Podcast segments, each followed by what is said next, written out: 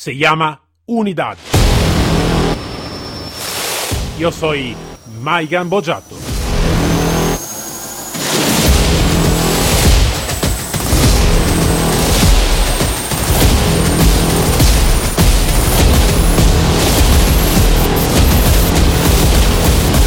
Unidad K9.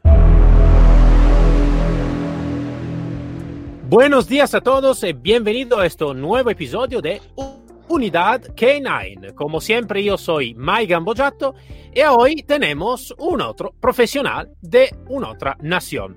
Hoy tenemos Miguel Robledo, guía canino antiexplosivo de la aeronáutica de Chile. Entonces, habíamos cambiado un poquito la nación, pero como sabemos, me gusta de hablar con todo el mundo.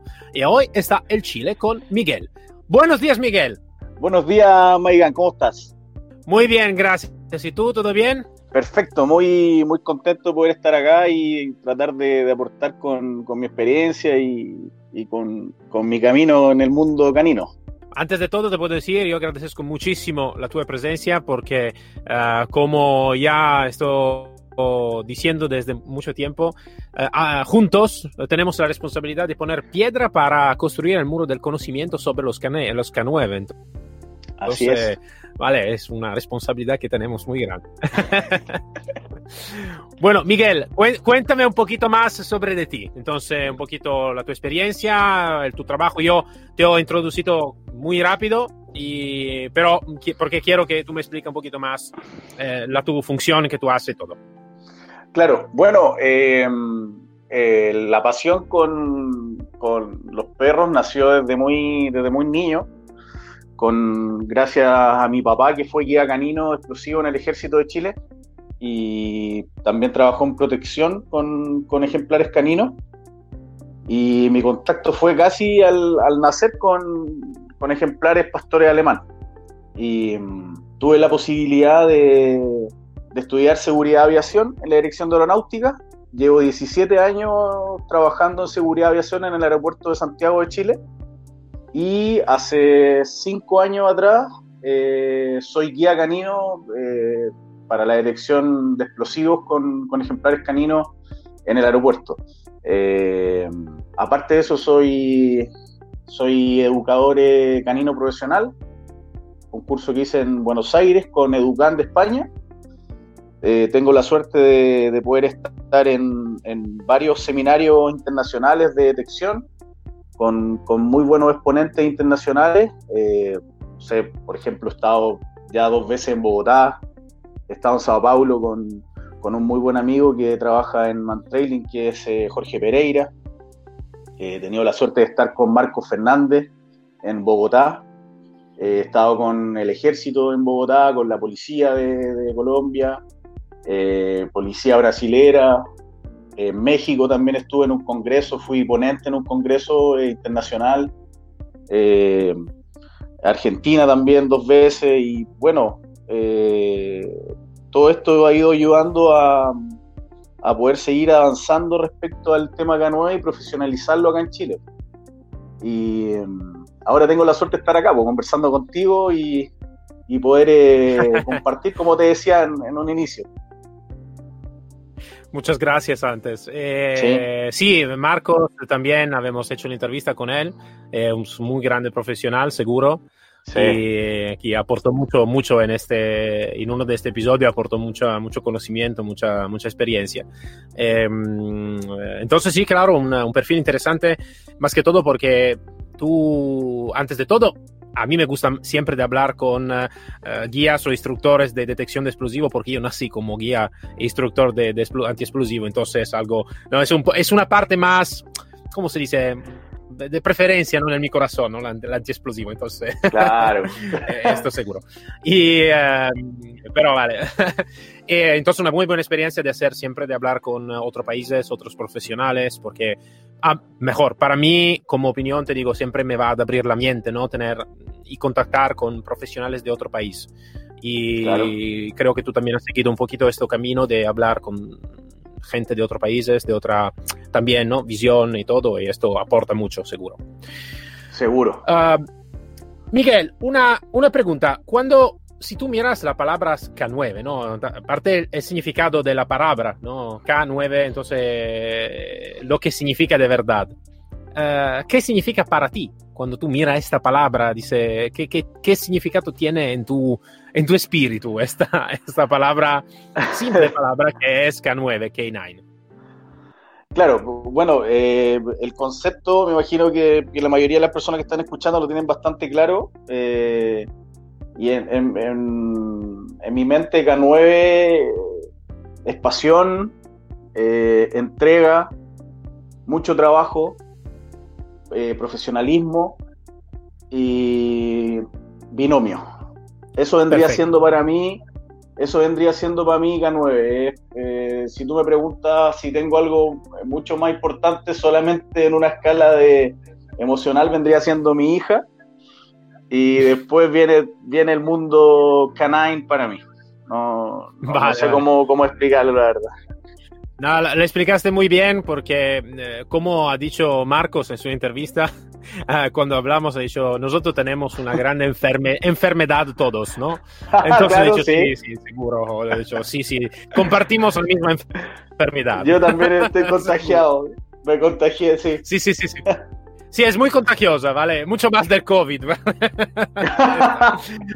eh, aparte de esto, claramente es broma. Mm, Miguel, si sí, puede contar alguna, lo, algunas cosas, algún, alguna situación que te pasó en el entrenamiento que, uh, que, que, te aportó un buen éxito en tu vida profesional uh, trabajando en este sector.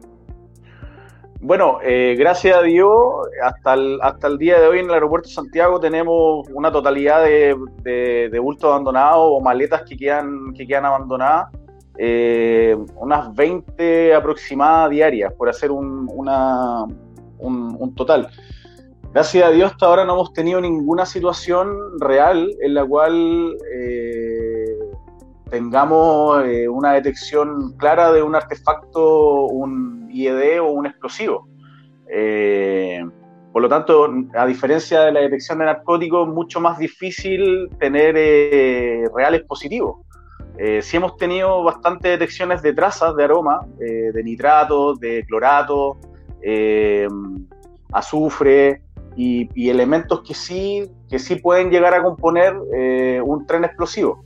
Por lo tanto, eh, ahí nosotros estamos midiendo la capacidad que tenemos con nuestros ejemplares, la capacidad del ejemplar y, y, y vamos midiendo también el, el, el, trabajo, si es que está bien aplicado o no.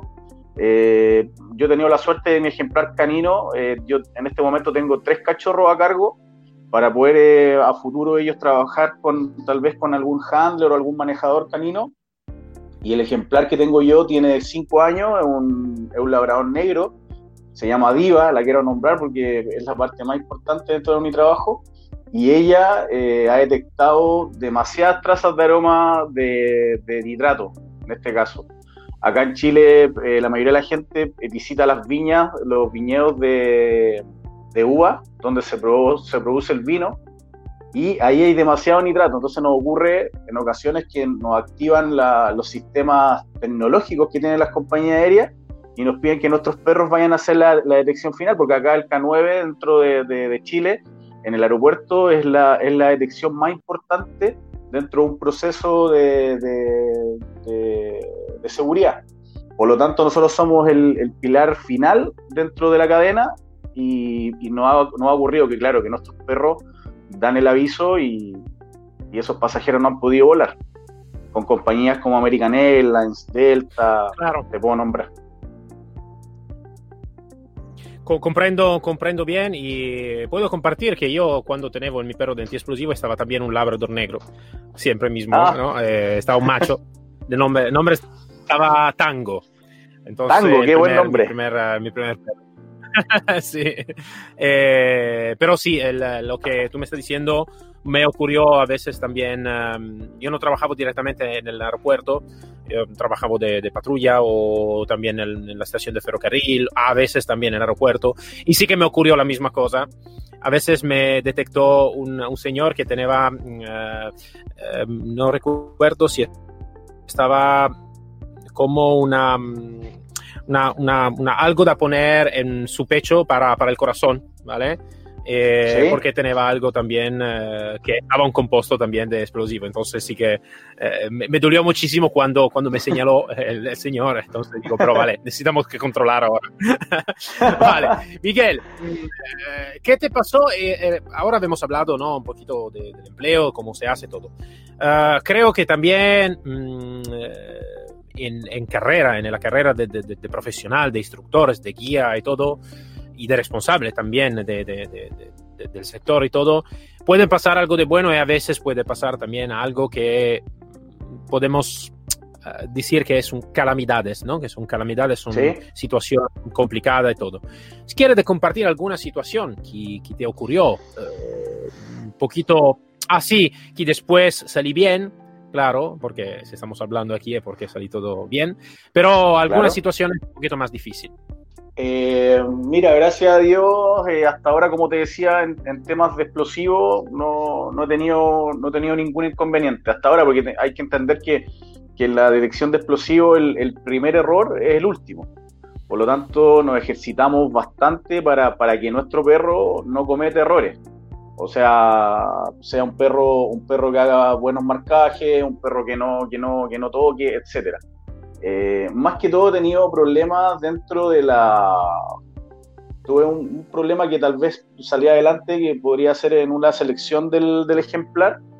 Y ese ejemplar, eh, cuando lo, trabajamos y, bueno, en realidad le puse harto, harto ímpetu, harto empeño, eh, tenía algunos problemas emocionales, por eso yo estudié con Educan para poder trabajar en él, ayudarlo y claro, operativamente no, no se pudo. O sea, más, más allá de, de, algo operativo o problema operativo, creo que eso fue como algo, algo que me ocurrió y que me, me frustró un poco respecto al entrenamiento porque perdí a un compañero, más allá de, de, cualquier otra situación anómala. Pero bueno, eso yo, yo puedo decir hoy día que él, él se llamaba Nitro, se llama Nitro, él fue uno de los perros que me ha enseñado mucho y, mm, gracias a él ahora puedo afrontar o puedo, puedo llegar de distintas formas a distintos ejemplares. Pero en el tema operativo, como te digo, gracias a Dios, nada. Sí, sí, sí, no, siempre, gracias a Dios, claro, con explosivo no se puede fallar, ¿no? un fallo eh, es total. Eh, como tú has dicho bien. Eh, pero esto creo que mm, lo podemos compartir un poquito en todos, ¿no? Que cuando encontramos un perro complicado, es el perro en realidad que nos va a enseñar mucho, mucho, muchas cosas para, para tener frente después a todos, ¿no? Entonces, eh, en el inmediato, claro, es frustrante, ¿no? También de, trabajar con un perro que tiene dificultades eh, también de comportamiento y todo. Pero al final eh, sí que es un perro después que te, nos va a aportar mucho, mucho, mucho conocimiento en realidad, ¿no? Así es. creo que eso es algo de, importante. Em, entonces, bueno, Miguel, lo que mm, es una pregunta también que hago un poquito a todos, ¿no? A todos los profesionales, porque hablando con diferentes países, eh, se habla con diferentes personas y sí que tenemos un trato común todos, ¿no? Entonces, que es en Chile, que es en Colombia, que es en España, en Italia. Eh, yo soy el único representante italiano también. Eh, en Alemania creo también, en Estados Unidos lo mismo. pero también está algún trato de diferencia, ¿no? más que todo también cómo está percibido el perro, la unidad que, claro. que a nueve, ¿no? en un determinado país, como la función que tiene y todo. Entonces, también en Chile, tú eres el primero que está hablando de, Chile. ¿Cómo está percibido la unidad K9 en el Chile? ¿Cómo lo perciben los pueblos? ¿Cómo lo percibís vosotros? Mira, eh, la, verdad es que acá en Chile eh, hay muy poca posibilidad de capacitación. Eso es lo primero. Eh, por lo tanto, eh, la gente o, las unidades K9 existentes que, tenemos en Chile, que son las gubernamentales, que está Policía de Investigaciones, Gendarmería de Chile, Aduana, Servicio Agrícola Ganadero, etcétera, Carabineros de Chile. Eh, la verdad es que cada uno, eh, como me imagino que en todos los países, tratamos de ser muy profesionales en lo que hacemos y tenemos que salir a buscar posibilidades de capacitación. Lectura canina, por ejemplo, en Chile hay muy poca. Yo tuve que comprar en otros países para poder traer o, comprar en línea. Eh, por lo tanto, en, sentido, eh, en el sentido propio o personal, tratamos de, ser muy profesionales con lo que he conocido con mis colegas de otros ámbitos pero la percepción del, chileno hacia la unidad K9 eh, o, la gran mayoría de la población es netamente conocer al perro que trabaja en, protección, que es la policía o los carabineros chilenos. Y a nosotros, la verdad que cuando nos ven en el aeropuerto piensan que somos de detección de drogas. Cada vez que ven un perro piensan que somos de droga y cuando leen que dice eh, perro detector de explosivos es como, wow, ¿y cómo lo hacen? Entonces, la verdad es que aún no, está, no hay mucho conocimiento respecto a K9 en Chile, a diferencia de otros países que son, no sé, pues Estados Unidos, como dijiste, Alemania, Bélgica, España, que, el perro eh, es parte de la sociedad, o sea, lo, ven casi como un funcionario más. Acá en Chile no, acá en Chile el perro es mascota en una primera escala y, y cuando ven perros en el aeropuerto jura a todo el mundo que solamente son perros de, droga. Eh, por eso siento que hay un desconocimiento en la población. También, también por situaciones que ocurrieron años anteriores, situaciones sociales que ocurrieron acá en Chile, también la gente le tiene un poco de, temor a los perros policiales. Eh, y no, no, no sé, en, su momento creo que no hay una mucha, una muy simpatía, por ejemplo, con los pastores, con, con los pastores alemanes, cuando ven un perro, un pastor belga malinois en la calle, o un pastor holandés, para ellos no, no es algo muy positivo, eh, por temas sociales que, son otros temas, pero eso.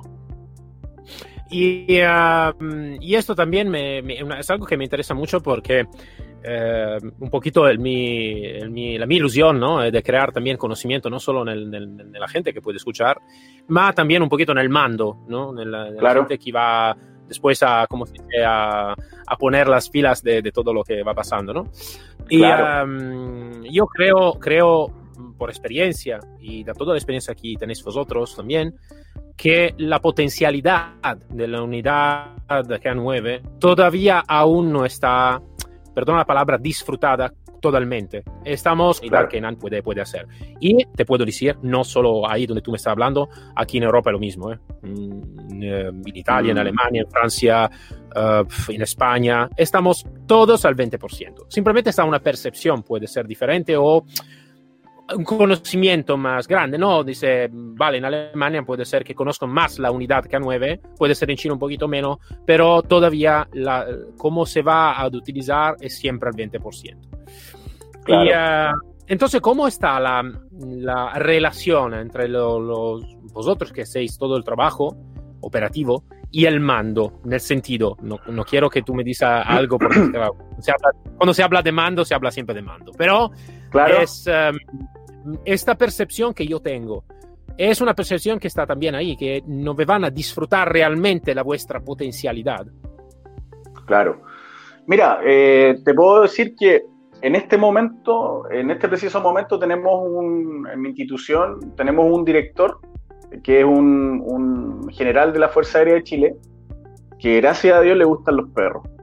Por lo tanto, él, ha sido un aporte en este proceso que, que estamos viviendo ahora pero he escuchado otras instituciones acá en Chile que cuando el director no, no le gustan los perros, los aportes o, el abastecimiento de, utensilios, procesos, capacitaciones, eh, compra de ejemplares, no son las mejores. Por lo tanto, creo que ahí hay un, hay un, hay un problema, pero están nosotros, los profesionales, también hacer, eh, escuchar a la jefatura hacer entender y que comprendan eh, la capacidad olfativa o las capacidades innatas que tienen los ejemplares caninos para desempeñar algunos procesos que ni siquiera las máquinas las cumplen. Entonces, nosotros cada vez que tenemos la posibilidad y tenemos la suerte de tener en contacto con, no sé, con un director, un alto jerárquico de, de la institución, le hacemos saber algunas cosas, entonces ellos van aprendiendo. Y como te digo, ahora tenemos la suerte de, estar bien, pero también han, habido momentos que no hemos estado bien. Pero, pero ahí, ahí, ahí va la parte de uno, donde ponemos nosotros de nuestro granito de arena. Esto es, esto es algo que va pasando eh, también en otro país, donde en realidad lo que manda a veces si le gustan los perros, sí que va a poner las unidades siempre más arriba, ¿no? Si a otro no le gusta, eh, eso es complicado. Y esto eh, para mí no puede ser correcto en la operatividad del servicio que vamos a hacer todos, porque es como decir, sí, ma, aquí la policía, a mí me gustan las armas, entonces, vale, vamos a hacer todo, si no me gustan las armas, no las vamos a utilizar. Esto es algo que, que, no me cuadra, ¿no? Se necesita que mirar los éxitos. Y, ah, y nosotros sí que en este caso sí que podemos hacer algo donde sí que podemos mostrar el éxito que tiene la unidad. Imagínate que yo estaba leyendo un libro uh, donde hablando de estadística iba, iba, a decir que un hombre, un, un policía, sí que puede tener frente probablemente a un otro hombre o un otro ser humano un hombre o un policía con un perro puede tener frente a cinco hombres. Y a hoy no está ninguna maquinaria que puede detectar el olor como puede detectar la nariz de un perro. Entonces, ya solo esto eh, ya es un éxito. Éxito, como decir, ¿vale? Entonces, podemos tener la nuestra voz un poquito más pesada en el sentido bueno en esto, creo. Sí, Entonces, pero... el perro al final es el que habla con nosotros. Ah, esto es, esto es. Miguel, una, una pregunta sobre la unidad, realmente. La unidad, a mí me gusta siempre muchísimo esta palabra, unidad, ¿no? Eh, puede como, como un ser simbiótico, ¿no? Que se mueve, parece la misma, al mismo tiempo. Uh, ¿Cuáles son para ti las dos o tres características, lo sé que son mucho más, pero las dos o tres características más importantes de una unidad eficaz y, y de éxito? Eh, bueno, creo que lo principal, lo principal es la selección del, del ejemplar canino. Eh, segundo, vendría siendo el, puede ser el trabajo en equipo que hay con los guías caninos de la, del, del plantel porque siento que es bastante importante eh, que todos rememos hacia el mismo, hacia el mismo sector, porque si no estamos eh, trabajando de la misma forma, van a haber errores en los procesos. Eh, porque en primera instancia hablo de la selección del ejemplar? Porque cuando nosotros hacemos una muy buena selección del ejemplar, vamos a tener un, futuro perro eh, ayudado obviamente con varias técnicas que existen ahora dentro de su proceso de crecimiento, eh, vamos a tener un, ejemplar que sí va a funcionar y no vamos a perder ese proceso, porque siento que la vida del guía canino es un poco corta, es lo que es mi percepción que tengo. Eh, y la tercera eh, vendría siendo profesionalismo, que, lo ocupo para todos los ámbitos de la vida. Creo que si uno es profesional, dentro de ese profesionalismo, si hay mucho trabajo, van a funcionar muy bien los perros. Creo también que, que cuando hay mucha confianza también por parte del guía canino, eh, creo que hay un poco o un rango de error y de peligro. Por lo tanto, siento que esas, esas tres pilares para mí son fundamentales. Mucho trabajo que va encasillado en el profesionalismo, una muy buena selección del ejemplar canino y el trabajo en equipo por parte de, de, los trabajadores del plantel, porque eh, si yo no estoy o, pasan seis o siete días que estoy, por darte un ejemplo, fuera del plantel, necesito que la gente que esté ahí eh, le entregue un, cuidado de calidad a mi ejemplar, y así como a todos los demás ejemplares que tenemos. Sí, sí, estoy de acuerdo al mil por ciento. Y eso ah, tocaste un punto también interesante, ¿no? Del equipo y si uno se, se, no puede estar por algún día, que otro puede tener el mismo profesionalismo, también con su carácter personal, pero el mismo profesionalismo, el mismo proceso y todo. Sí, sí, soy de acuerdo al mil por ciento. Ah, Miguel, ahora una, una pregunta sobre el perro. Ahora hablamos del perro. Eh, es una pregunta, lo sé, un poquito así, pero... Eh, eh, quiero de no, no, ser demasiado técnico, sino, claro, no, no, no, todos pueden escucharnos. Y creo que muchas personas también que conocen los K9, o más o menos lo conoce así, em, mira, no, que están casi siempre, o mejor, eh, la elección general de todo, casi todo el mundo es por los pastores belga malinois, ah, y tal vez es no el pastor alemán, ahora creo más también el pastor belga malinois. Eh, ya una contesta la tengo porque tú tienes el Labrador, ya, entonces es, una, entre comillas, es una contesta. Pero um, parece alguna vez que el pastor Berger Malinois es la mejor elección casi para, para, todos, ¿no? Yo tengo una mi visión, que si tú me escuchaste en otro episodio ya está clara, pero quiero de saber también la tu opinión en este, ¿no? Entonces, si de verdad para ti el pastor Berger Malinois es la mejor elección y punto, o es una buena elección, todavía se puede seleccionar también otra raza, otra mezcla, lo que sea, para diferente tipo de especialidad. Sí, eh, para elección de narcótico necesita eh, primero que todo un, perro con mucha iniciativa, que eso lo tiene el pastor belga Malinois, eh, mucha, mucha intensidad, que lo tiene el pastor belga Malinois, resistencia, que al pastor belga Malinois le sobra, eh, necesitamos un perro con, mucho corazón, sin miedo, el pastor belga Malinois lo tiene. Por lo tanto, dentro de las comparaciones que podríamos hacer, yo he tenido la suerte de trabajar con pastor belga Malinois y versus labrador, y el pastor, el Mali, está para mí en, un estatus distinto, por decirlo así, como ejemplar canino. Eh, si bien es un perro muy bueno, que está de moda a nivel mundial no puede, no puede caer en cualquier mano. Porque va a ocurrir lo mismo que ocurrió con razas como el Doberman, que estuvieron de moda, como razas que hace años atrás podemos seguir nombrando un montón de razas, pero creo que, va a depender del conductor de ese perro o, o, del tutor que va a tener ese perro. Yo he tenido la suerte de abordar bastante bien ese perro. Antes de, de trabajar con ese perro leí mucho sobre el perro, investigué bastante, eh, por lo tanto, he logrado eh, sacar el máximo de esa raza. Así como también eh, he, tenido la suerte de trabajar de dirección con West Highland White Terrier. Estoy haciendo un comparativo extremo. He trabajado con Border Collie, con Bisla Húngaro, con Labrador, con Pastor Holandés, Pastor Alemán, línea de trabajo. Y la verdad que yo creo que va a depender siempre del tutor y de la persona que vaya a tomar el ejemplar canino, porque ahí se va a ver el, logro. Pero si tú me preguntas en detección, en la detección del futuro eh, y lo que está ocurriendo hoy día es Pastor Belga Malinois. Pero te puedo decir que me está gustando bastante el Pastor Holandés. No sé si has tenido la suerte de estar eh, frente a algún ejemplar de eso. Me está gustando bastante porque son un poco más equilibrados, eh, eh, tienen una concentración muy similar a la del Mali, una potencia similar, por lo tanto, eh, eso me está gustando, que hay, uno, que hay, que hay mayor cantidad de, individuos, por decirlo así, un poco más equilibrados. Pero creo también que el tema del equilibrio va también de la mano del, guía.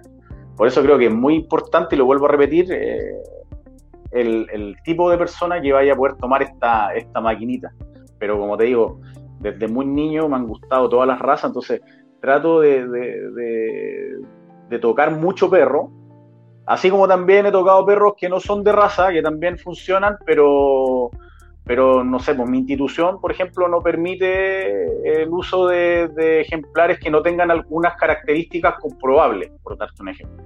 Por lo tanto, no he tenido la suerte de trabajar perros que no sean de la raza, pero mi opinión sobre el Mali es esa. Vale, vale, vale, vale, comprendido. Eh, sí, sí, yo también tuve la oportunidad de trabajar con pastor holandés cuando eh, he trabajado en el Estados Unidos. Estaba una, una, una contea donde trabajé y eh, tenía, tenía bastante contacto con, con, con, criadores de pastor holandés. Y sí que fue un perro que me gustó, me gustó bastante también a mí, soy sincero. Uh, lo encontré un poquito más cabezón que el Malinois, pero vale. Sí.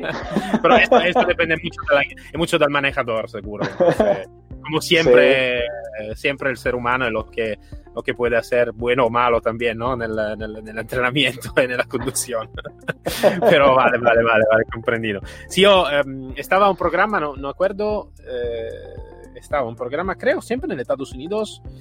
A veces la he hecho también alguna, alguna um, sección de búsqueda rescate en Italia de uh, utilización de utilización siempre entre comillas no es una palabra que me gusta ¿Sí? muchísimo pero ¿Sí? para entenderse de perros de um, protectora un cachorro claramente y uh, han tenido bastante éxito uh, claro ¿Sí? que se necesita ahí una mano un poquito más como se puede decir, seria, ¿vale? Para, para tener una valutación correcta y mirar si está más que todo, porque claro, siempre en la protectora puede ser que la experiencia del perro puede ser que no es buena, entonces mirar siempre, tener siempre un ojo no solo al entrenamiento, pero también a la educación, a la conducta y todo, entonces eh, puede claro. ser complicado, ¿no? Pero, pero sí que ha sido, ha sido un proyecto interesante. Eh, Miguel, muchas gracias para, para, todos. Ha sido una, uh, muy interesante lo que tú nos has dicho, la tu experiencia. Y um, entonces agradezco mucho la tu presencia, como siempre tú es con todos sí. una piedra que estamos poniendo para el conocimiento. Eh, con, y ponemos siempre una voz más fuerte, ¿no? Como hermanos, claro en este mundo, porque en realidad realmente los K9 somos todos hermanos. Así es. todos los hermanos tenemos, ¿cómo se dice? Voz potente para llegar donde necesitamos que llegar. Perfecto eso. Miguel, muchas gracias para tu presencia.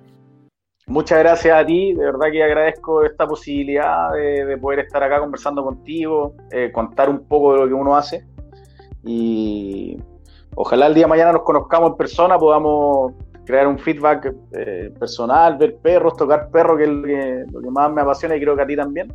Y sí. eh, te, sí, felicito, sí. Te, te, felicito por lo que estás haciendo porque estás juntando, la verdad, que, que a muchos profesionales interesantes. Estoy siguiendo tu, tu, en Spotify, te estoy siguiendo. Y Muchas gracias. Eso. Te agradezco. Bueno. yo, sabes, he mirado muchos antes de hacer este podcast y eh, lo que miré también es que eh, están, sí que están dos podcasts de Estados Unidos en inglés y no estaba nada en, uh, en idioma español. Entonces claro. eh, me doy cuenta, me estoy dado cuenta que todos nosotros sí que tenemos uh, muchas cosas que decir. Sí, siempre. Muchas cosas de mucho valor. He dicho, vale, empezamos. ¿Vale? No, está perfecto, está perfecto. Entonces, Miguel, hacía falta algo. muchas gracias eh, hasta luego. Hasta luego. Hasta luego, Maigan, fue un gusto. Saludos desde para Chile. Todo, para todos, nos encontramos el próximo episodio de Unidad K9, siempre con mi, Maigan Bogiatto, y con un otro profesional y una otra historia. Hasta luego a todos.